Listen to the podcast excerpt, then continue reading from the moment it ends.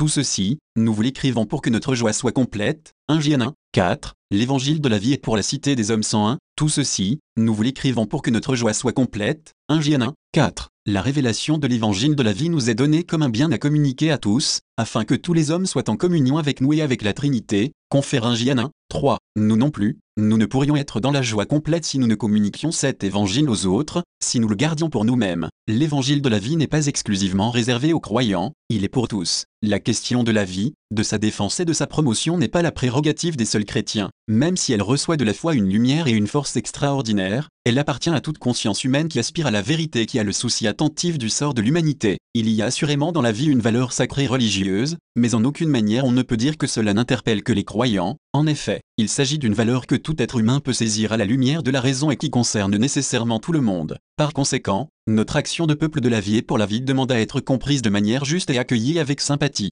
Quand l'Église déclare que le respect inconditionnel du droit à la vie de toute personne innocente, depuis sa conception jusqu'à sa mort naturelle, est un des piliers sur lesquels repose toute société civile. Elle désire seulement promouvoir un État humain, un État qui reconnaisse que son premier devoir est la défense des droits fondamentaux de la personne humaine, spécialement les droits du plus faible. 136. L'évangile de la vie est pour la cité des hommes. Agir en faveur de la vie, c'est contribuer au renouveau de la société par la réalisation du bien commun. En effet, il n'est pas possible de réaliser le bien commun sans reconnaître et protéger le droit à la vie, sur lequel se fondent et se développent tous les autres droits inaliénables de l'être humain. Et une société ne peut avoir un fondement solide si, tout en affirmant des valeurs comme la dignité de la personne, la justice et la paix. Elle se contredit radicalement en acceptant ou en tolérant les formes les plus diverses de mépris ou d'atteinte à la vie humaine, surtout quand elle est faible ou marginalisée. Seul le respect de la vie peut fonder et garantir les biens les plus précieux et les plus nécessaires de la société, comme la démocratie et la paix. En effet, il ne peut y avoir de vraie démocratie si l'on ne reconnaît pas la dignité de toute personne et si l'on n'en respecte pas les droits. Il ne peut y avoir non plus une vraie paix si l'on ne défend pas et si l'on ne soutient pas la vie,